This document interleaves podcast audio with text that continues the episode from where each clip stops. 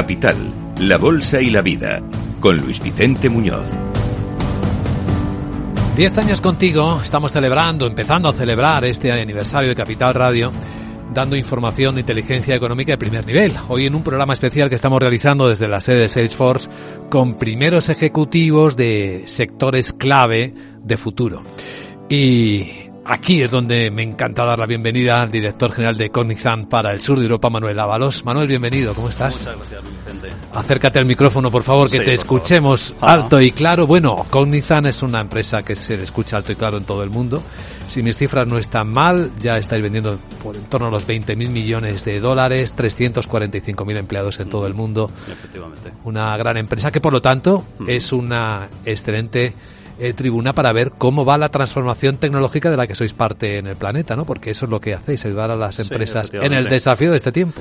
Efectivamente, nosotros vamos montados un poco sobre la ola tecnológica que está sacudiendo al, al mundo durante las últimas décadas y que se proyecta hacia adelante, eh, acompañando a nuestros clientes en ese proceso de transformación tecnológica, transformación digi- digital, transformación de modelos de, de negocio, con lo cual, pues bueno, yo creo que somos un buen observatorio de cara a ver qué es lo que está ocurriendo en el mundo y hacia dónde se dirigen las empresas, que muchas veces son indicadores adelantados de hacia dónde se va a dirigir la sociedad en un futuro. Has pronunciado la palabra, la frase mágica, es que no es la digitalización, es la transformación del modelo de negocio, en definitiva. Es algo más grande, ¿no? Es mucho mayor, es mucho mayor. Es decir, ahora mismo eh, la tecnología forma parte absolutamente de todo. Transformación tecnológica por transformación tecnológica, pues no aporta valor. Transformación tecnológica en el sentido de cambiar cómo te posicionas en el ecosistema de valor, cómo transformas tu modelo de negocio, cómo das mejor servicio a tus clientes, es lo que todas las empresas a las que damos servicio, pues están eh, pensando de forma continua y reimaginando su modelo de negocio. Y aquellas que no lo hacen, pues tienen un serio problema de cara a su proyección futura. Algunas se asustan porque ven en el proceso de digitalización o de transformación casi no empezar desde cero otra vez, les cuesta. Bueno, lo que pasa es que eso hay que asumir que el proceso de cambio va a ser lo único que no cambie. Es decir, eh, eh, el mundo estático, casi estático, que se vivió eh, durante muchas décadas en, determinados ámbitos de negocio, en determinados ámbitos de actividad empresarial, es algo que ha pasado a la historia. Eh, ahora mismo lo que se está produciendo es un cambio continuo y sobre todo una aceleración cada vez mayor en el ritmo al que se produce ese cambio. Eh, las empresas que tengan en su DNA el saber cambiar, y ya no estoy hablando de tecnología, saber cambiar, saber ver qué es lo que viene hacia adelante, saber posicionarse por delante de la curva, son las empresas que van a tener efectivamente pues un, un mayor éxito empresarial y una mayor proyección futura. Manuel, nadie como vosotros en Cognizant tiene seguro un diagnóstico tan fino de cuáles son los principales obstáculos en la digitalización. Pues eh, no lo es tanto la tecnología. La tecnología per se, muchas veces cuando trabajas en el mundo de tecnología, em, crees que la propia tecnología puede ser el obstáculo. Es más eh, la cultura, es más la gente, es la forma en que la cultura empresarial, la cultura de los empleados, de alguna forma adopta e incentiva ese proceso de transformación y cómo absorbe ese proceso de transformación. Entonces, a pesar de ser un tecnólogo y de trabajar en una empresa de tecnología, soy un ferviente partidario de poner el foco en las personas. Las personas dentro de la compañía son lo que marcan la diferencia, el talento es lo que marca la diferencia y esa cultura de adaptarse al cambio, de buscar el cambio, de saber adelantarse a la curva es lo que diferencia a las empresas de mayor rendimiento de aquellas otras que no lo tienen. Mm, El talento, la palabra más repetida últimamente. Y el cuarto riesgo más importante para una compañía, no encontrar el suficiente Eso es. o el que sea tan versátil, tan flexible en la transformación. Efectivamente, porque al final lo que se produce es un mercado en que en las áreas tecnológicas hay más demanda que oferta, es decir, eh, nosotros y el resto de nuestros co- competidores, eh, uno de los principales desafíos es encontrar el talento correcto y en las cantidades eh, necesarias.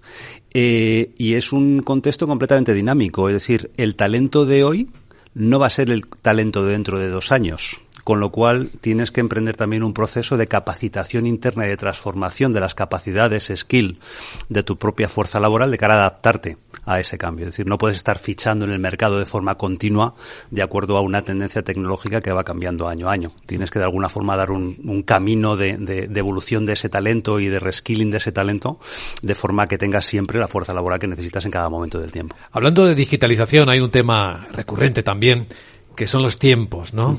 ¿A qué ritmo, a qué velocidad debe hacerse una transformación de un modelo de negocio? Cuando los clientes están preparados y ya están digitalmente preparados también para responder o para, para ser la demanda de tu producto, o tienes que ser tú el catalizador el que genere la necesidad?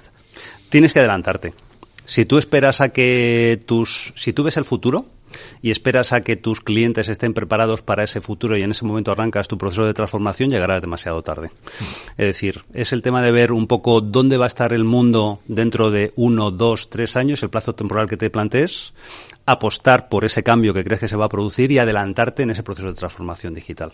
Si no, luego los procesos de transformación digital llevan un periodo temporal pues relativamente más o menos extenso, que hace que si los arrancas demasiado tarde, cuando ya esté ese mercado maduro, eh, habrá otros que se te hayan adelantado y que hayan capturado el mercado que podrías haber capturado tú. Ahí imagino que debéis trabajar con vuestros clientes ese miedo natural a ir demasiado rápido y hacer una inversión que luego no amortices porque haya otra tecnología o pase algo inesperado diferente a lo que tú has planificado. Sí, eso, eso puede ocurrir. Lo que pasa es que también hay un entendimiento bastante común, yo diría, dentro del mundo tecnológico, dentro del mundo de las empresas, acerca de cuáles son las tendencias y tecnologías transformadoras en las que tienes que estar sí o sí. Es decir, no hay tanto no hay tanta experimentación. Es decir, el hecho de que tienes que transformar digitalmente tu modelo de atención al cliente es un sí o sí.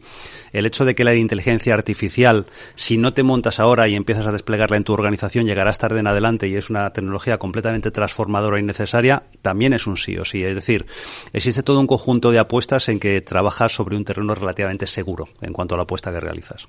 La inteligencia artificial, el tema del que más hablamos en los últimos días, en los últimos meses.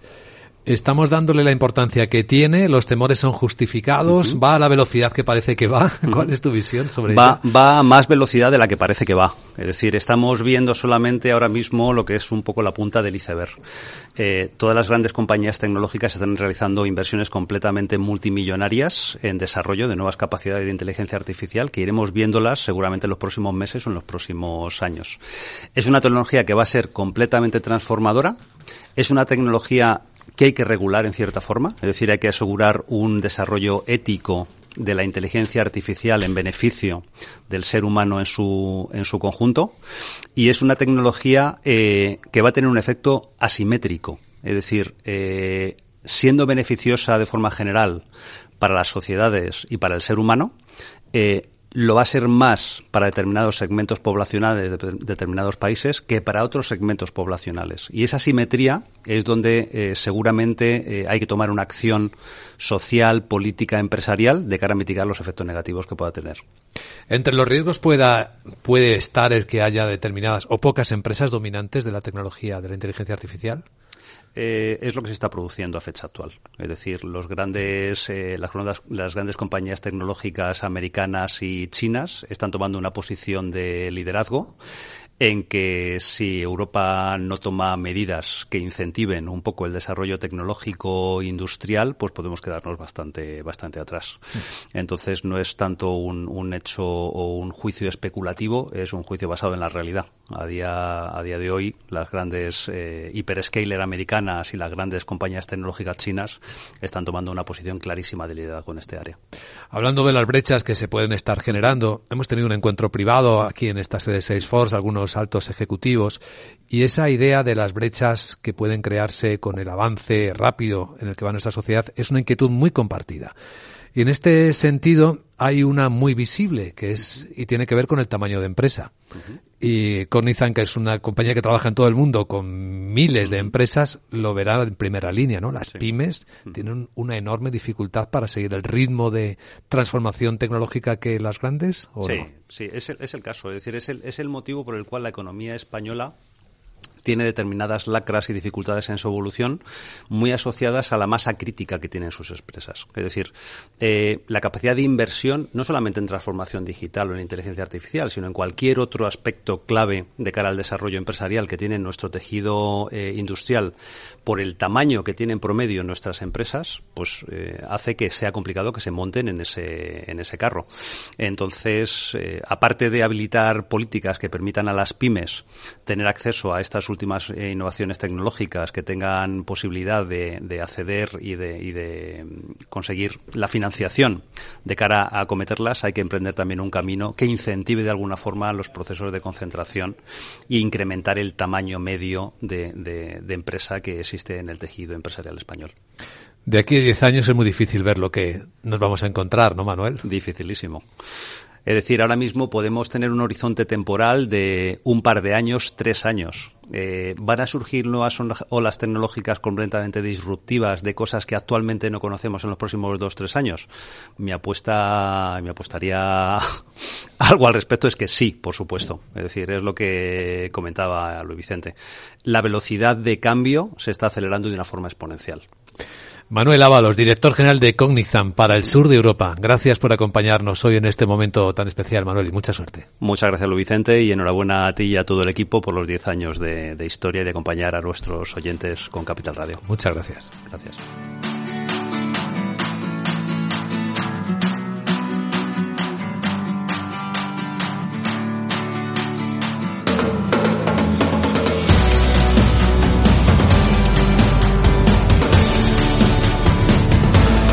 Capital Radio, la genuina radio económica.